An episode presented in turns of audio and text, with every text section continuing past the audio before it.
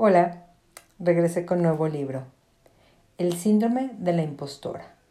¿Por qué las mujeres siguen sin creer en ellas mismas? De Elizabeth Cadoche y Annie de Montarlot. Génesis. Nos colamos en la abarrotada sala de conferencias. La ponente es una alta funcionaria. Nos habla de sus estudios y su trayectoria. Ciencias políticas, Escuela Nacional de Administración, responsabilidades, un prestigioso cargo, una carrera internacional, competencias y laureles.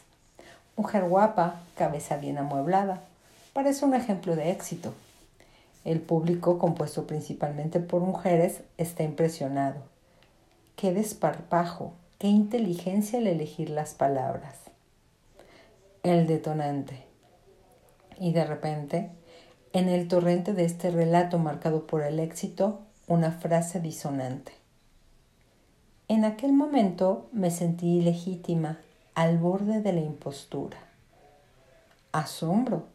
Mi coautora y yo intercambiamos una mirada de estupefacción. Si esta mujer con unos estudios brillantísimos, con la cabeza y la voz altas, tiene dudas, carece de confianza en sí misma y le preocupa la impostura, ¿qué será de nosotras, pobres plebeyas con vidas imperfectas, con ambiciones limitadas. La velada prosiguió sin que nadie se inmutara con esta frase, pronto olvidada en medio de la euforia de ese encuentro. Al concluir, todo el mundo aplaudió enardecido, animado, esperanzado, y por fin lo comprendemos. Si una mujer así carece de confianza en sí misma, pero pese a todo logra alcanzar la cima, nosotras también podemos llegar. También tenemos inseguridades. Es nuestro vínculo secreto, nuestra similitud. Y esto nos convierte en semejantes. Esta mujer es mucho más que una inspiración. Se convierte en un modelo. Ha sido capaz de controlar su falta de confianza en sí misma, que es nuestra seña de identidad. Literalmente, nuestra seña de identidad. La idea ha ganado terreno y queremos llegar al fondo de la cuestión. ¿Por qué las mujeres carecen de tanta confianza en sí mismas? No solo en su vida profesional, sino también en su vida personal. Empezamos a reflexionar, investigar, leer, en primer lugar, para nuestra información. En marcha. No ha hecho falta buscar demasiado para darse cuenta de que, en igualdad de capacidades, los comportamientos varían. Para obtener un puesto de responsabilidad en general, un hombre se posiciona como experto y aprende después.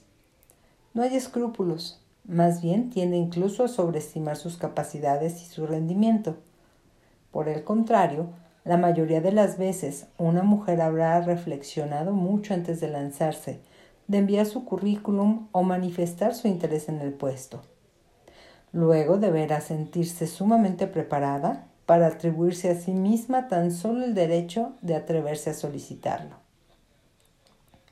Cuando se, cuando se instala la duda, empieza el trabajo de zapa, incluso si la mujer está demasiado cualificada. La idea de no merecer totalmente el puesto de responsabilidad que desea o ocupa debérselo a la suerte, temer en todo momento que la descubran y la juzguen, perpetúa estas creencias limitadoras. Puede objetarse que algunas mujeres se han visto cegadas por la ambición y están muy seguras de sí mismas, y que hay hombres que no confían en sí mismos. Esto se sobreentiende. A los hombres también les afecta esta desgracia. Pero si nos basamos solo en los hechos, si analizamos las cifras, la diferencia es evidente. Según un estudio publicado por la Universidad de Cornell en 2018, los hombres sobreestiman sus capacidades y su rendimiento, mientras que las mujeres los subestiman. Otra investigación realizada en 2013 por el Instituto Británico Chartered Management Institute estableció una relación entre la falta de confianza de las mujeres y su escaso acceso a puestos de responsabilidad. Según un estudio Monster, llevado a cabo en 2013, Las mujeres tienen menores expectativas que los hombres cuando se trata de sueldo. La falta de confianza perjudica mucho a las mujeres. Otros estudios respaldan estos hechos. El vértigo. Aún tengo algo de síndrome de la impostora. No se acaba nunca, ni siquiera en este instante en que ustedes me van a escuchar. No me abandona este sentimiento de que no debería tomarme en serio. ¿Qué sé yo? Lo comparto con ustedes porque todos dudamos de nuestras capacidades, de nuestro poder y de qué es ese poder. Esta frase, pronunciada en una escuela a rebosar del norte de Londres durante la gira que hizo para presentar su libro Mi historia, salió de los labios de Michelle Obama. Asimismo, Simone Bale, recién llegada al gobierno, cree que sus días están contados. Estaba convencida de no aguantar mucho tiempo. Me dije, voy a cometer un gran error y enseguida me mandarán de nuevo a la magistratura. Estos testimonios dan que pensar, ¿no? Este fenómeno no es secundario. En todos estos trabajos, los datos producen vértigo. Solo el 24% de las mujeres en el mundo ocupan puestos directivos. Así pues, decidimos profundizar, profundizar en nuestra reflexión. Para comprender de dónde viene esa falta de confianza, cómo se manifiesta, se transmite, se vive, se supera, para saber si es o no monolítica en todos los ámbitos de la vida, si es estable o cambiante, para examinar los casos en los que se convierte en un motor, para encontrar las claves e invertir la tendencia. De ahí este libro, que combina las informaciones y las investigaciones científicas, los relatos de casos y las entrevistas para abordar todos los aspectos de la falsa de confianza en uno mismo, desde su expresión más extrema, el síndrome de la impostora, hasta la mera duda de sí misma. Una de nosotras es autora periodista, la otra es psicoterapeuta. Esto nos permite tener un punto de vista suficientemente amplio sobre el tema que estas páginas te iluminen y te motiven para cambiar las cosas. Capítulo 1. Confianza en uno mismo y síndrome de la impostora. Atreverse es perder pie momentáneamente. No atreverse es perderse uno mismo. Soren Kierkegaard. ¿Qué es la confianza en uno mismo? Si nos atenemos a la definición de Larousse, la confianza en uno mismo es el sentimiento, la conciencia que uno tiene de su propia valía y, los, y de los que se obtiene con cierta... Oh, voy de nuevo.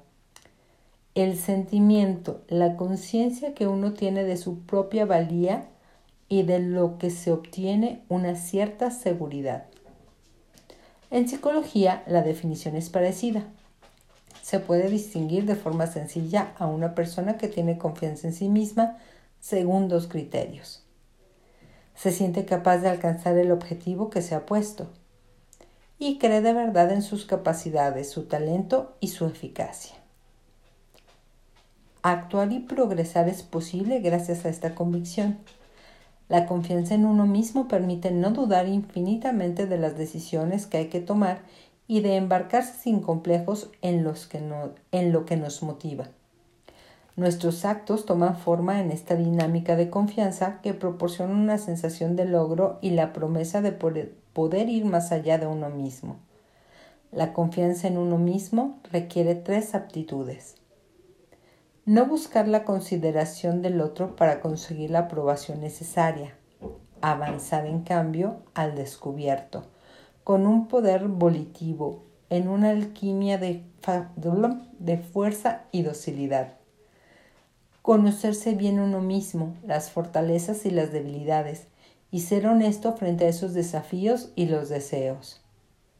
Ser capaz de soportar los fracasos, asimilarlos e integrarlos como parte del proceso normal de vida y de aprendizaje.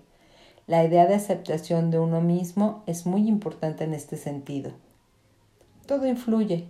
la forma en la que se ha desarrollado nuestra trayectoria escolar, nuestro lugar en la familia, el modo en que esta misma familia ha gestionado los fracasos y los triunfos. De manera general, la confianza en sí mismo es un sentimiento que todos buscan, que permite sentirse bien con uno mismo, avanzar armado de una buena dosis de audacia y afrontar los riesgos y las heridas para extraer la esencia, lo más valioso, la sensación de estar vivo. Significa creer en las posibilidades e intentarlo. ¿Por qué es tan importante confiar en uno mismo? Porque permite abordar la vida, tratar a los demás y al mundo de forma más serena. Nuestros proyectos, nuestras dificultades, nuestras decisiones. Los imponderables se viven con una fuerza tranquila y ligera. Estamos listos para volver a levantarnos, para adaptarnos a lo que surja. Asumir responsabilidades frente a la dificultad es más sencillo y se hace con calma. Confía en ti. Es, por tanto, la fórmula mágica a la que todos queremos unirnos. Sin embargo, no es un sentimiento estático y experimenta variaciones a lo largo de la vida. Volveremos sobre esto más adelante. Como remarcó el filósofo Charles Pepin en su libro La confianza en uno mismo, una filosofía, no somos, nos estamos convirtiendo. ¿No confiamos en nosotros mismos? No importa. Confiemos en lo que podemos convertirnos. Sentirse eficaz, sentirse competente. Otros conceptos aportan su granito de arena y completan esta definición en función de su potencial y sus capacidades. Por ejemplo, la noción de autoeficacia, descrita por el psicólogo canadiense Albert Bandura, adalid del aprendizaje social, contribuye a la sensación de confianza en uno mismo. La describe como el sentimiento de competencia de las personas que versa sobre sus aptitudes para organizar y llevar a cabo las acciones necesarias a fin de lograr un cierto tipo de rendimiento. El sentimiento de autoeficacia es un factor clave de la confianza en uno mismo. Las personas que creen en sus capacidades ven las tareas difíciles más como un reto que como una amenaza que hay que evitar. No temen fijarse objetivos, involucrarse ni dedicar muchos esfuerzos. Permanecen concentradas en la tarea y adaptan las estrategias para hacer frente a los obstáculos. Ellas abordan las amenazas o las posibles preocupaciones con la confianza de saber que pueden tener un cierto control sobre ellas mismas esta eficaz perspectiva mejora el rendimiento, reduce el, estrés y disminuye la vulnerabilidad a la depresión. Por el contrario, las aptitudes personales se pueden limitar o incluso anular fácilmente por las dudas personales, no, no, por las dudas sobre uno mismo, de modo que las personas con talento pueden hacer un pésimo uso de sus aptitudes en situaciones que minan sus convicciones en ellas mismas. Estas personas evitan los quehaceres difíciles en los ámbitos en los que dudan de sus capacidades. Les resulta difícil motivarse y reducen sus esfuerzos o abandonan enseguida ante los obstáculos. Sus aspiraciones son escasas y se implican poco frente a los objetivos que deciden perseguir. En situaciones duras se concentran en sus limitaciones, en las dificultades de la tarea que tienen que realizar y en las consecuencias problemáticas del fracaso. Saber abordar las dificultades. Es interesante ver el modo en que los jóvenes abordan los obstáculos en el camino hacia sus logros, donde la confianza en uno mismo es un elemento fundamental para afrontarlos con más serenidad. David Dunning, psicólogo estadounidense y profesor de psicología en la Universidad de Cornell, ha observado que cuando los exámenes eran especialmente difíciles, los alumnos no reaccionaban igual en función si eran chicos o chicas. Dunning ha señalado que los estudiantes varones suelen ver el obstáculo como lo que es y reaccionan a sus notas bajas diciendo, uff, es un curso difícil, lo que se conoce como atribución externa, y en este caso acostumbra a ser un signo de resiliencia. Las chicas tienden a reaccionar de forma distinta. Se parecería más a no soy lo bastante buena, lo que corresponde a una atribución interna, y eso puede debilitar. Es evidente que reducir el discurso a la propia culpa, un rasgo de carácter, una debilidad, lo único que consigue es arruinar la opinión que se tiene de uno mismo, despreciarse y de este modo cambiar la convicción de su propia capacidad para triunfar. Las chicas tienen, pues, más tendencia a la atribución interna que equivale a pensar, si fracaso, es por mi culpa. Pero un chico recurrirá más a la atribución externa. Fracaso porque el examen es demasiado difícil, el profesor demasiado severo, etc. Volveremos sobre esto en una forma de pensar paralizadora y prolongada. Por su parte, el psicólogo François Roth reduce a cuatro los modos en que se instaura este sistema de aptitudes. Las experiencias de dominio. Cuando una persona logra el éxito, esto le permite creer en sus capacidades. En cambio, un fracaso arruina esta convicción. Las experiencias vicarias. El hecho de que personas semejantes a uno mismo triunfen gracias a un esfuerzo constante aumenta la creencia en sus propias capacidades para tener éxito. La persuasión social. Las personas convencidas verbalmente de tener las capacidades necesarias para dominar una determinada actividad son más propensas a hacer un esfuerzo y a sostenerlo que si dudan de sí mismas los estados fisiológicos y emocionales. El sentimiento debe reflejarse en la consideración de los demás y en su interpretación de su comportamiento como una expresión de la capacidad. Confianza en uno mismo, filosofía e introspección. El sentido de competencia es básico para comprender las causas de la confianza en uno mismo, pero se puede complementar un enfoque de la filosofía que aporta más aclaraciones, sobre todo acerca del papel que desempeña la incertidumbre. La incertidumbre y el, ah, ah, ah, y el, perdón, y el aspecto relativo a la existencia son imprescindibles y forman parte, entre otros, de la condición humana. Conocer la naturaleza de los recursos de lo desconocido y tener una mente abierta en lugar de ignorarlo puede ayudar a fortalecer nuestra confianza en nosotros mismos. Aun cuando los errores estén presentes, si se tiene una sólida confianza, se puede comprender mejor y reemprender camino hacia el destino. La inscripción Conócete a ti mismo, que figura la entrada del templo de Delfos y que Sócrates retomó en el primer Alcibiades, Alcibiades, es una pista obvia en el camino de la confianza en uno mismo. Esta máxima ha tenido diversas interpretaciones a lo largo del tiempo. En el siglo I, Filón de Alejandría preconiza el conocimiento de uno mismo como fuente de felicidad. Para adquirir la sabiduría, tendremos que explorar nuestra alma, nuestras sensaciones, nuestra razón, preocuparnos de lo que nos motiva y no de lo que nos es ajeno. En el siglo II, los gnósticos recomendaron examinarse a uno mismo sobre nuestra naturaleza íntima, aunque también sobre el destino de la humanidad. Muchas exhortaciones al autoconocimiento en aras de la sabiduría.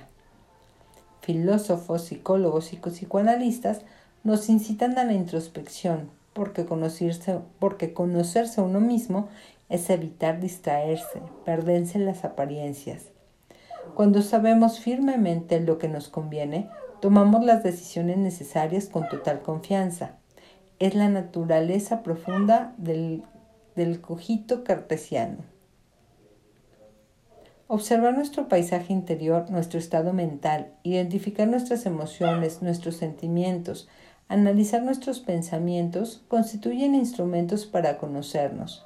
La introspección nos ayuda a identificar nuestras fortalezas y nuestras debilidades, a gestionar nuestras emociones y adaptarnos a situaciones nuevas, a cuestionarnos a nosotros mismos. Al avanzar en el autoconocimiento, podemos convertirnos en una mejor versión de nosotros mismos. En nuestras vidas aceleradas, la introspección es necesaria, pero supone dedicarse tiempo a uno mismo, huir de la dispersión, centrarnos de nuevo. ¿Qué decir entonces de las mujeres que no son capaces de encontrar tiempo para ellas, para aprender a conocerse? Nicole Bryce, investigadora de la Universidad Laval de Quebec, define la carga mental como un trabajo de gestión, organización y planificación que es a la vez intangible, imprescindible y constante, y cuyo objetivo es satisfacer las necesidades de cada uno y el buen funcionamiento de la casa. Esta carga mental que provoca estrés y agotamiento afecta sobre todo a las mujeres y en especial a las que trabajan. Según el Instituto Nacional de Estadística y Estudios Económicos de Francia, INSEE por sus siglas en francés, en 2010 las mujeres se ocupaban del 64% de las tareas domésticas y el 71% de las, de las obligaciones parentales en los hogares. En estas condiciones, no sorprende que descuiden su paisaje interior. La confianza en uno mismo no es monolítica. Existen diversos tipos de confianza según las distintas esferas. Se puede tener mucha confianza para recaudar fondos entre inversores, pero tener mucha menos en medio de una recepción donde no se conoce casi a nadie. Sin embargo, cuando se posee un cierto nivel de confianza en uno mismo, lo desconocido es algo menos aterrador, porque sabemos que saldremos vivos sin miedo al ridículo, la humillación o el rechazo. Aparte de la forma en que te criaron, algunas vivencias desafortunadas a buen seguro zarandean tu confianza en ti mismo y crearán un terreno delicado, incluso si al principio se cuenta más bien con una sólida confianza. Esta perdición podrá ser temporal o de lo contrario, alterará el sentimiento de confianza. Es una ruptura imprevista, una muerte, un accidente o una enfermedad repentina constituyen traumas que pueden cuestionar ciertas creencias y visiones de la vida. Como nos indica la filosofía, la incertidumbre forma parte de la vida y puede cambiar por completo un determinado orden al que estábamos acostumbrados. Tomemos como ejemplo el caso de Elsa. Con casi 50 años es una mujer hermosa. Casada desde hace 25 años, con dos hijos que estudian, enseña derecho en una universidad provincial. Desde fuera, una vida perfecta, envidiable. Sin embargo, Elsa matiza. Sé que tengo una buena vida, que tengo una profesión gratificante, que mis alumnos me aprecian, que mi marido me quiere, que mis hijos ya son independientes y están preparados para la vida. Pese a todo, no confío en mí misma. Soy consciente de que soy bastante buena en el ámbito del derecho, pero en cuanto salgo de mi campo de especialización, no me siento a la altura. Con los años he ganado algunos kilos que pesan toneladas. No voy de vacaciones con los amigos porque temo estar en traje de baño delante de ellos. Evito meterme en conversaciones políticas que apasionan a mi marido y a nuestros amigos porque el tema se me escapa un poco. Nunca me siento lo suficientemente bien. La prueba es que cuando me hacen un cumplido por una de mis publicaciones o sobre mi físico, me sonrojo. Mi marido y mis hijos me dicen que soy guapa, pero me cuesta creerlo. Y no se trata en ningún caso de falsa modestia. Cuando me lo dicen mis padres, me hacen sonreír Siempre me han querido de forma incondicional. Debería sentirme completamente feliz y soy consciente de que mi falta de confianza es tal, eh, ah, ah, es tal vez difícil de entender. Pero así es eso. Y esto a veces me amarga la vida. Elsa se siente realizada en tres aspectos, la pareja, el trabajo y la maternidad sin haber sufrido, fracasos sonados o tenido vivencias complicadas. No obstante, carece de confianza en sí misma y cuestiona el alcance. Como suele ser el caso de las mujeres, las razones que alegan son difíciles de determinar con claridad y se describen más como impresiones que como aspectos destacados. Este sentimiento vago puede manifestarse sobre todo cuando se ha tenido éxito en los proyectos vitales importantes como son la familia y la carrera. A medida que pasa el tiempo, hay que proyectarse de nuevo y reconstruir el sentido. Los 50 son a menudo un periodo para hacer balance y de cuestionamiento. Elsa habría querido ser competente en otros aspectos distintos del derecho y atreverse así a hablar en público junto a su marido. Su autoestima, por tanto, también pasaría por ser culta y experta en diversos ámbitos. El control del cuerpo que nos traiciona con el paso del tiempo es asimismo motivo de decepción y vergüenza. La percepción de su cuerpo entra en absoluta contradicción con la visión idealizada del cuerpo femenino que fomenta nuestra sociedad occidental no puede dejar de sentirse al margen en un discurso tóxico donde los mensajes de felicidad y belleza riman con ser delgada y perfecta. El deseo de perfección, ya sea referido a su cuerpo o a otra cosa, es un sistema de pensamientos distorsionado que contribuye a disminuir nuestra confianza en nosotras. Elsa presenta distintos aspectos de falta de confianza en sí misma, falta de autoestima, miedo a lo que piensen los demás, una mala imagen de su cuerpo. Incluso las mujeres han tenido éxito en su vida, perdón, incluso cuando las mujeres han tenido éxito en su vida profesional y personal, el impacto del cuerpo es increíble. Son muchas las mujeres que se amargan la vida por tres kilos de más. Un Michelin que solo ellas ven. Una minucia. Tan solo el 42% de las mujeres afirman sentirse satisfechas con su cuerpo. Veremos con más detalle este tema en los próximos capítulos. ¿Qué es el sentimiento de impostura? Cuanto mayor es el éxito, mayor es la duda.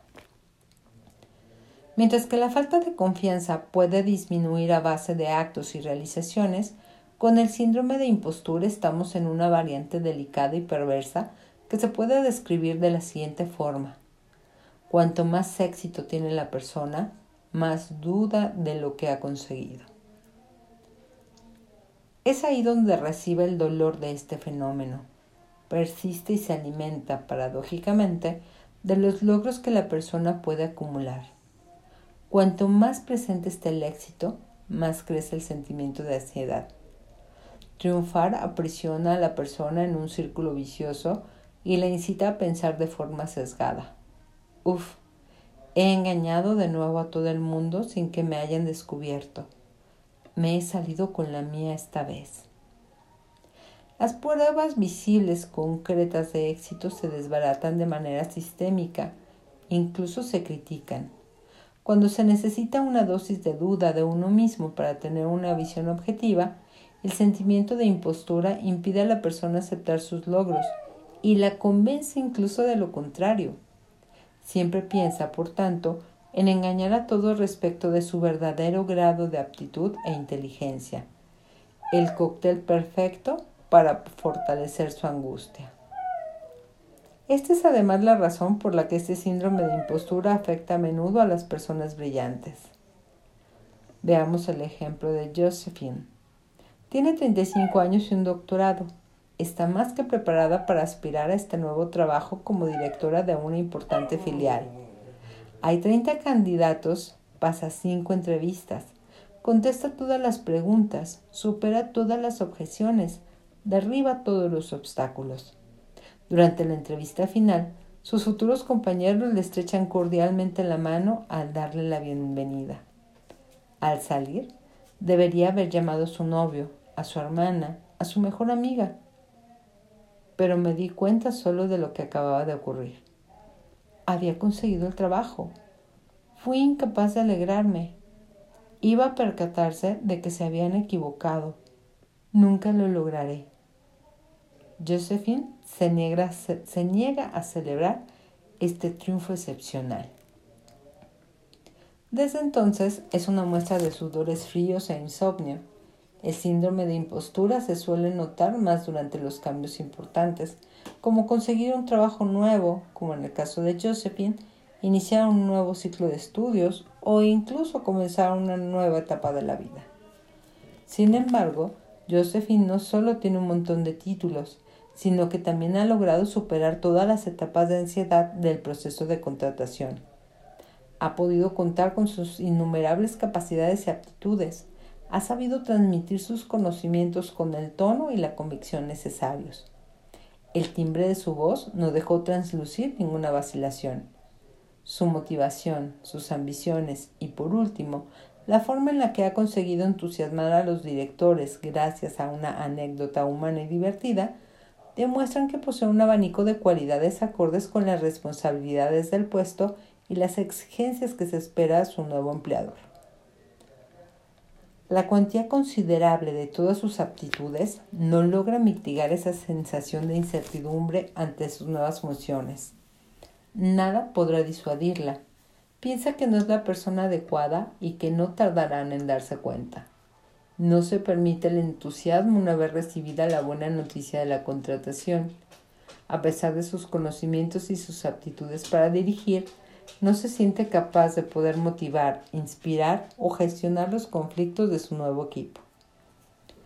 Terriblemente preocupada por no poder desempeñar su labor de forma correcta, desarrolla un modelo de trabajo punitivo hacia ella misma y sus asistentes a lo largo de los meses siguientes y cualquier ah, ah, ah, y se impone horarios frenéticos que poco a poco le impiden hacer cualquier tipo de vida social cuando durante las conversaciones de pasillo o las mini sesiones informativas la felicitan, el peso de esta presión la lleva a convertir esta nueva experiencia personal en una maratón. Ante las felicitaciones de su jefe, no sabe si debe alegrarse o sentirse avergonzada. Todo es confuso e inquietante para Josephine. Y cuando está al límite del burn-out, burn out, decide finalmente consultarlo un problema de atribución. Otra característica, la persona con un sentimiento de impostura tiene la impresión de no merecer su éxito, que atribuye a la suerte o al azar.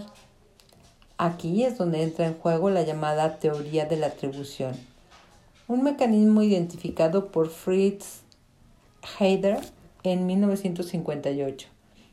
Las mujeres que presentan un sentimiento de impostura tienen un sesgo cognitivo, es decir, una distorsión del pensamiento.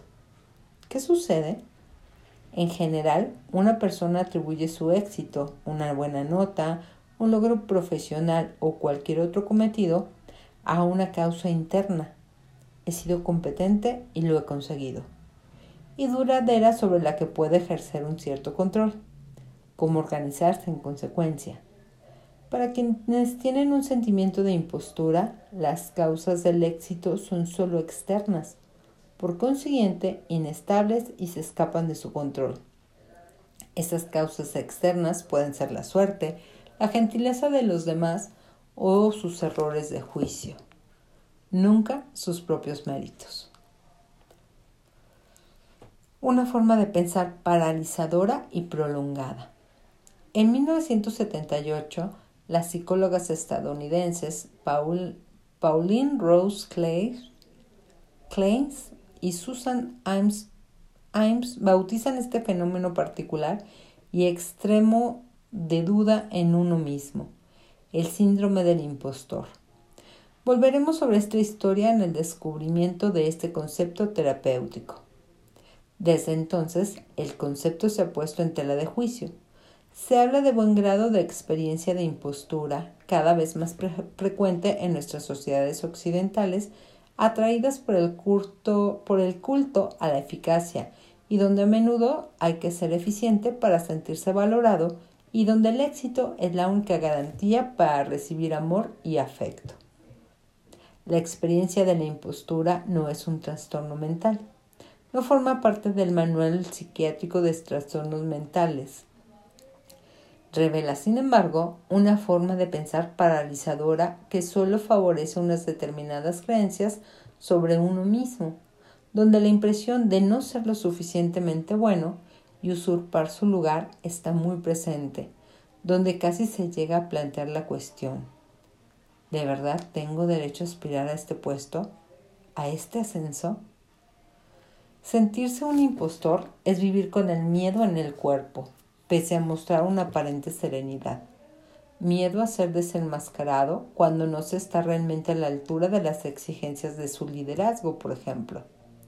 La noción de legitimidad es especialmente inexistente en las mujeres, para quienes el criterio de éxito, influenciado por una definición sexista del éxito, se parece al estatus y al poder, concepto con los que las mujeres a veces se pueden sentir incómodas.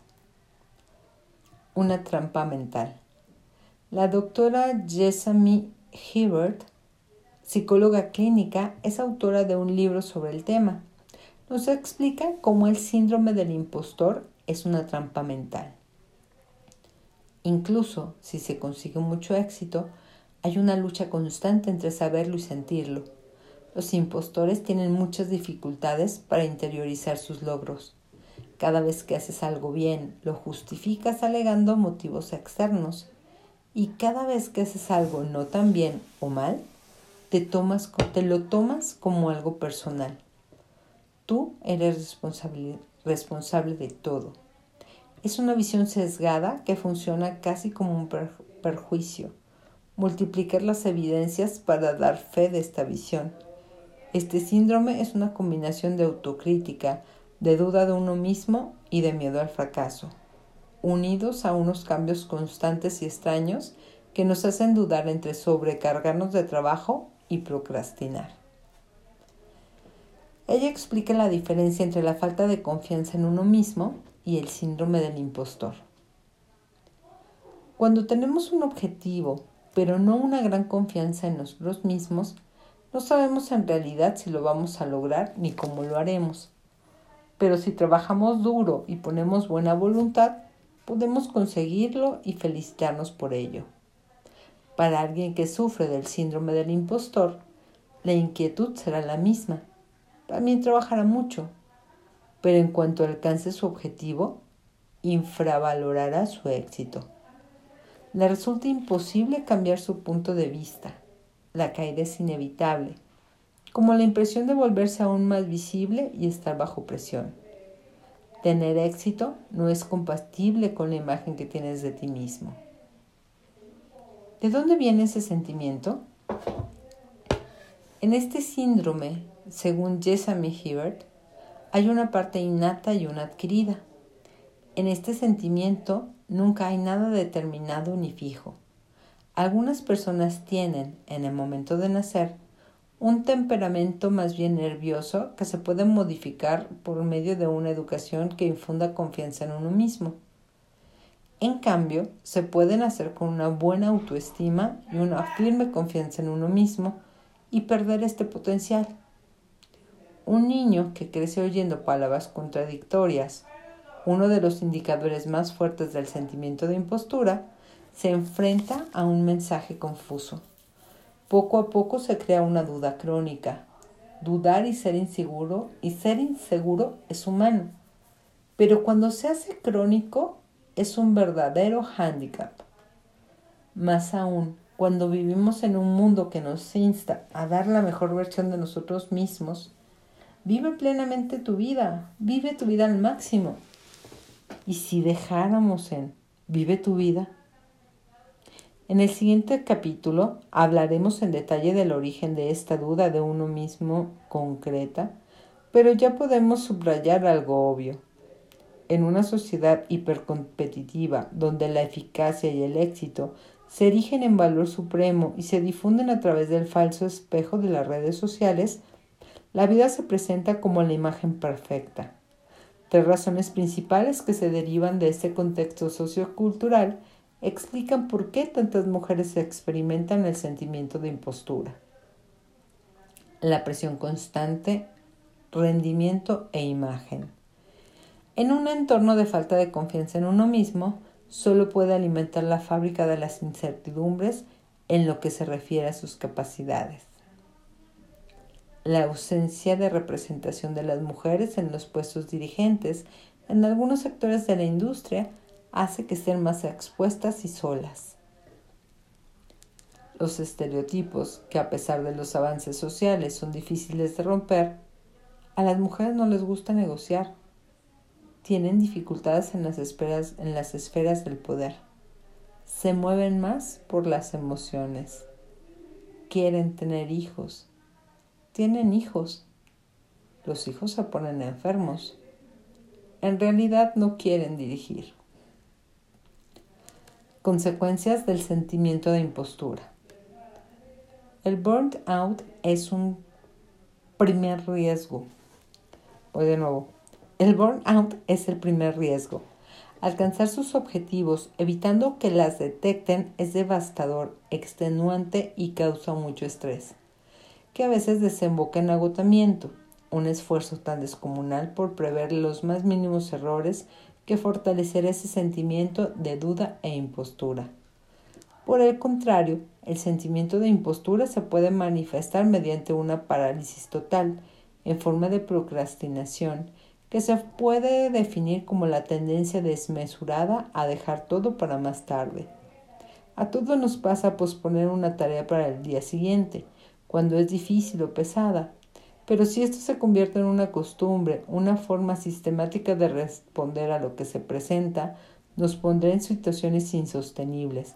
Perderemos oportunidades, decepcionando a quienes nos rodean, y entonces entramos en un círculo vicioso que nos confirma que no valemos nada. Esta lectura sesgada, debido al miedo al fracaso y a una escasa confianza en uno mismo, destruye la motivación necesaria para perseguir nuestras ambiciones. Tercer riesgo. La vida profesional se vuelve monótona, ya que en realidad no se permite ni disfrutar de sus logros ni impulsarse en la dirección deseada. Por último, además de sus convicciones limitadoras, la percepción de las capacidades de otras personas es también errónea. A menudo, en situación de impostura, uno se imagina que los demás, sentados en la oficina de nuestro alrededor, tienen una confianza absoluta en sí mismos y no padecen este tipo de juicio interno. Son tan diferentes de nosotros. Por supuesto que se merecen su puesto. El miedo a la impostura hace que suframos en silencio. ¿Podremos formar parte alguna vez del bando ganador? A partir del momento en que creemos que no merecemos mucho, incluso nada en absoluto, que nuestros logros los hemos robado, son fruto de algún tipo de oportunismo o tal vez del azar. ¿Cómo se puede justificar el puesto? ¿Miedo a triunfar? Este temor a ser descubierta, ¿no revela también un estremecimiento existencial ante nuestra libertad que nos paralizaría? Un modo disimulado de no querer asumir la libertad y por tanto la responsabilidad? Estamos condenados a ser libres, según Sartre, y esta característica de la condición humana exhorta la idea de responsabilidad. Hombre o mujer, una persona libre es pues una persona responsable de lo que hace. Si es responsable de sus éxitos, también, lo es, también es responsable de sus errores. Esta angustia existencial pesa más cuando se padece un sufrimiento de impostura. Este tipo de ansiedad e inseguridad corrosivas ante lo que somos y seremos capaces de hacer recuerda un poco el miedo al éxito. El temor a concederse la posibilidad de triunfar, de reconocer sus capacidades, sobre todo en una sociedad en la que el éxito se ha elevado a una categoría de valor supremo, inculcado desde la infancia, donde los niños a menudo están sometidos a una aceptación condicional o a lo que Carl Rogers denomina la consideración condicional. El psicólogo Kevin Chasangre aclara, nuestra sociedad tiene una tendencia a enseñar a los niños que eres buena persona si tienes éxito y mala si fracasas. La escritora estadounidense Marianne Williamson pone el dedo en la llaga respecto a este fenómeno. Nuestro mayor temor no es ser ineptos, nuestro mayor temor es ser poderosos más allá de cualquier límite. Es nuestra luz, no nuestra oscuridad, lo que más nos asusta. Nos preguntamos, ¿quién soy yo para atreverme a ser brillante, magnífico, talentoso, fabuloso? Pero en realidad, ¿Quién soy yo para no serlo? Deberíamos permitirnos triunfar, brillar, ser felices. No obstante, a menudo es una vana, vana ilusión cuando este sentimiento de ilegitimidad persiste, puesto que la mujer sigue siendo su peor enemigo. Su miedo a que la descubran y la juzguen la confina en una zona de confort. Se prohíbe el éxito y se encierra en un proceso que perpetúa sus condiciones limitadoras. Se siente insatisfecha y el mundo laboral o la sociedad no le devuelve una imagen gratificante. El sentimiento de duda se afianza más en ella. Sophie tiene 32 años. Trabaja en una institución cultural en Burdeos pero está a la espera de conseguir un puesto en el Museo del Norte de Francia. Para estar más cerca de mi familia y sobre todo para hacer realidad mi sueño, ser conservadora. Un sueño que albergo desde que terminé Bellas Artes. Sin embargo, mi trabajo actual va a las mil maravillas. Mi jefe está satisfecho con mi labor y me acaba de asignar más responsabilidades que podrían orientar mi carrera hacia el colofón. Llegar a ser conservadora. Sophie lleva mal esta situación. Tiene la sensación de perder el equilibrio. Empieza a perderse algunas reuniones importantes. Pide ayuda a recursos humanos. En definitiva, no puede más.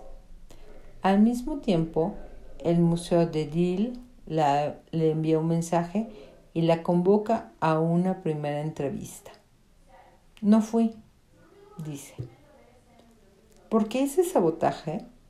A medida que afluyen las demostraciones de estima y confianza, todo se quiebra en Sophie.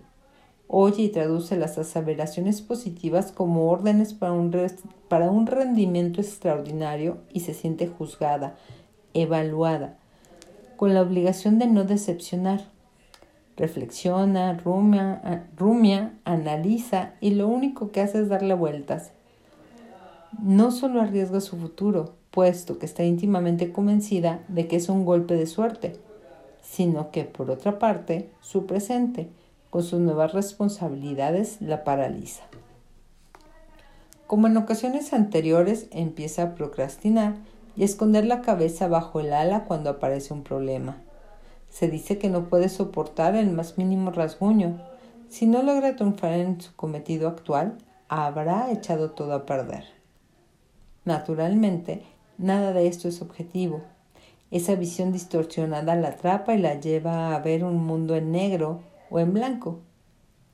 En cuanto a Lil, es una ilusión. La angustia que siente Sophie mina toda su confianza y la lleva a la pasividad. Las mujeres son estadísticamente más propensas a la ansiedad que los hombres. También se preocupan más de lo que pueden pensar los demás de ellas. Son, por tanto, más proclives a la inquietud y al desaliento, que pueden acentuar una falta de confianza en sí mismas y hacer que se sientan impostoras. Esta impresión de sentirse fuera de lugar va más allá y comprende las minorías que pueden sufrir más de una falta de confianza en sí mismas. Ya se trate de su orientación sexual o de su género, la diferencia puede alimentar y acentuar el sentimiento de impostura el descubrimiento de este concepto terapéutico. Antes de que alguien le pusiera nombre a este malestar de la impostura en los años 70, las doctoras Susan, Susan Ames y Pauline Rose, Pauline Rose Clay, las dos psicólogas clínicas que inventaron el término del, del síndrome del impostor y lo hicieron famoso, ni siquiera ellas se han librado de este sentimiento difuso y difícil de identificar. Mientras daba un curso a sus alumnos en una universidad de Ohio, Klein se, dio cuenta de que sus estudiantes se, se enfrentaban a los mismos sentimientos de duda e impostura que ella misma había sentido cuando estudiaba. Cuenta lo siguiente. Noté que mis alumnas tenían muchas dudas sobre sus capacidades y estaban nerviosas en cuanto a sus logros. Decían, por ejemplo, tengo miedo, esta vez seguro que voy a suspender el examen. Sin embargo, cuando les preguntaba, jamás habían fallado un examen y en realidad sus resultados eran excelentes. Una de ellas dijo, me siento como una impostora, aquí, en medio de tanta gente inteligente. se pronunció la palabra. En los años 80, siguiendo los pasos de Klein e Ames, la doctora Valerie Young, hoy experta internacional, autora y conferencista sobre el tema, atisbó su destino profesional mientras, petrificada por la duda, procrastinaba y le daba vueltas a cómo iba a conseguir su tesis. Cuenta su experiencia en el sitio web que creó desde entonces, impostorysyndrome.com. Como en todas las historias de éxito, fue durante una conversación de la que casualmente, de la que fue casualmente testigo cuando oyó por primera vez la expresión síndrome del impostor. Dos estudiantes leían y comentaban los estudios de Ames y Kleins sobre el tema. Seriamente afectada, Jones se reconoció en la descripción y también reconoció lo que sentía buena parte de sus alumnos y sobre todo las chicas. Entonces decidió dedicar su tesis a este tema y crear durante el proceso un grupo de, de apoyo para los demás estudiantes. El resto forma parte de su historia. Siguió el primer taller terapéutico titulado Superar el síndrome del impostor, problemas de competencia y confianza en uno mismo, que tuvo mucho éxito y confirmó la necesidad de abordar este problema de manera más amplia. En, mil, no es cierto, en 2001 inició el nuevo taller terapéutico, cómo sentirse tan inteligente y competente como los demás parecen creer que eres. ¿Por qué las mujeres y los hombres inteligentes padecen el síndrome de impostura y cómo subsanarlo. Kleins, Ames y Young tienen un aspecto en común. Sufren esta falta concreta de confianza en sí mismas, unidas por una solidaridad y una sororidad invisibles que se extienden a lo largo de las décadas, parecen darse la mano, turnarse para comprender, identificar y aportar soluciones. Con los libros, los talleres de conciencia, las intervenciones públicas, los ejercicios y los instrumentos de evaluación, entre ellos la escala del síndrome del impostor de Kleins, han contribuido cada una a su manera a comprender mejor este síndrome. Hasta aquí dejamos nuestra lectura el día de hoy. Bye.